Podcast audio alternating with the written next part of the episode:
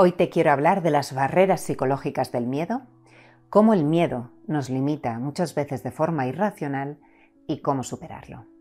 Y para eso te traigo una película, un peliculón, El ángel exterminador de Luis Buñuel. Y te cuento lo que pasa en la película porque refleja, es muy psicológica, lo que nos pasa a veces en nuestra vida cotidiana. Pues después de una noche en la ópera, los Nobile invitan a un selecto grupo de conocidos suyos a cenar en su lujosa mansión.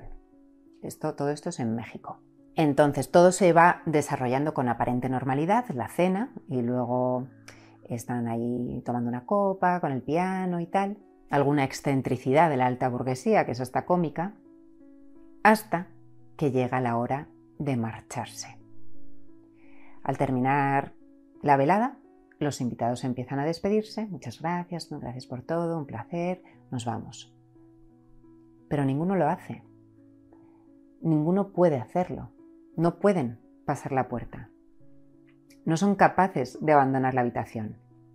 Y no hay ninguna razón aparente. Les empieza a pasar a todos. Hay una especie de fuerza que les obliga a convivir durante días en esa sala y ninguno puede romper, vemos cómo van pasando cosas, pero ninguno puede romper la barrera psicológica que ni siquiera entienden de dónde viene o, por qué les está sucediendo. Y pasan los días y esa cortesía inicial, formalidad de los invitados, empieza a convertirse en el más puro instinto de supervivencia. Están desesperados por salir de ahí, pero no pueden. Y no te digo cómo termina por si quieres verla, pero solo te digo que los invitados para salir tienen que volver al punto de partida y abrir la puerta de sus mentes. Y aquí hay dos temas que analizar, entre otros. Primero, el encierro psicológico. A ver, no hay nada físico, no hay nada peligroso que les impida salir de ahí. Nadie les coacciona, no hay ningún peligro fuera, pero no, no pueden salir.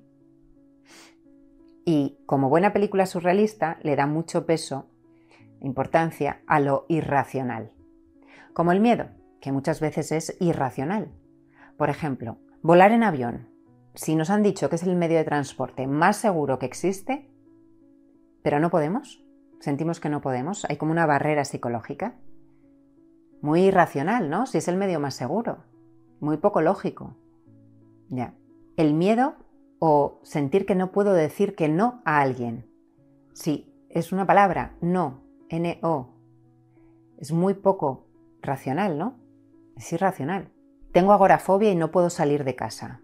Pero si simplemente es coger la puerta, abrirla, dar un paso, luego otro, es muy irracional, ¿no? No poder salir. Tengo miedo a un pensamiento. Un poco surrealista, ¿no? Es muy poco lógico temer a un pensamiento. O no tanto, porque los humanos no solo somos racionales y realistas, Aquí hay mucho más. El miedo muchas veces funciona desde otra lógica distinta. Por eso, uno no va a encontrar todas las respuestas a la ansiedad, al miedo, en la lógica, ni en lo consciente tampoco. Por mucho que esté años dándole vueltas y vueltas desde la lógica, por qué está viviendo esto, lo que significa, qué le va a pasar, es muy probable que no dé ahí con la respuesta. Si fuera así, pues no estaría nadie aquí, porque de lógica, seguro que sobra, te sobra la lógica, pero la lógica sola no funciona. Uno se va dando cuenta que las respuestas, tanto mentales como corporales, van llegando. Y claro que algunas tienen su lógica, y algunas vienen de reflexionar y pensar desde lo racional. Pero otras muchas no, tienen otro tipo de lógica. Una lógica psicológica y una lógica biológica que funcionan por principios distintos. Y esto es fundamental. Aprender sobre esto y comprender esto te cambia la vida. Y es lo que hacemos en Como en Casa. Cuando tenemos ansiedad hay sensaciones que nos confunden, pensamientos que nos confunden. De hecho, la ansiedad se convierte en ansiedad, esa experiencia, precisamente por estar etiquetando esas sensaciones y esos pensamientos como señal de lo que no son. Usando la lógica parecen una cosa, pero son otra. Parecen peligrosos, amenazantes y no lo son, pero lo parece. Y usamos esa lógica eh, o ese pensamiento racional para entenderlo y es lo que nos pasa. Esto lo llamamos nosotros ilusiones psicológicas porque parece lo que no son. Claro que estás sintiendo eso, claro que estás pensando eso, no te lo estás inventando, pero es una ilusión porque parece lo que no es. Y entonces esto nos puede limitar mucho con la misma fuerza que a los personajes este encierro psicológico que vemos en la película. También en cuanto a la lógica hay otro tema que es intentar entender desde la lógica, desde la lógica el comportamiento de otros. A veces nos frustra más no entender por qué alguien actúa como actúa que el hecho en sí. Es como que no entenderlo o que no use la misma lógica que nosotros nos descoloca, nos hace sentir descontrol, nos asusta, nos enfada. Y es que el otro está funcionando con otro mapa de lógica distinto al tuyo.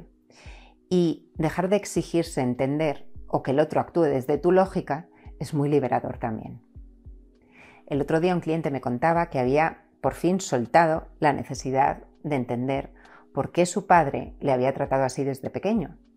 No, no le veía la lógica y llevaba años parloteando sobre ello, dándole vueltas. Y ya ha empezado, al soltar esa exigencia de entender, ha empezado a sentir paz y ha empezado a sentir libertad para seguir con su camino. Se ha dado cuenta que la única coherencia en el comportamiento de su padre era la incoherencia. Entonces, bueno, ya no necesita entender y eso le permite seguir hacia adelante. Y otro tema, la crítica social que hace Buñuel a la alta burguesía, porque los personajes empiezan como muy corteses, muy protocolarios, con la etiqueta, muy formales, muy educados, pero a medida que se va desarrollando la trama y a medida que sienten miedo y desesperación, pues van sacando sus peores instintos se ponen violentos, se ponen agresivos, empiezan a formar bandos entre ellos, se ponen paranoicos entre unos y otros, ¿no? Y es muy curioso verlo cómo van evolucionando y las respuestas, o sea, las soluciones que van ideando, que no son muy buenas también porque están acostumbrados a que otros les resuelvan sus problemas. Pero bueno, esa es la crítica más sociológica y es también interesante. Y un poco, bueno, que ridiculiza incluso. Y nos habla de que estamos todos en lo mismo. Seres racionales, también emocionales, instintivos, eh, da igual la clase social, da igual la formación, da igual eh, los títulos nobiliarios. Ante una situación de este tipo, pues todos vamos a actuar de una forma muy similar no siguiendo tanto la lógica, pero sí eh, la lógica psicológica. Así que nada, te pregunto, ¿has visto la película? ¿Te ha gustado? ¿Te vas a verla? Cuéntame. Muchas gracias por estar ahí. Sabes que puedes suscribirte a nuestra newsletter en hermanoslacasa.com y ahí tendrás comprensiones de las que hablamos gratuitas y a diario. Gracias.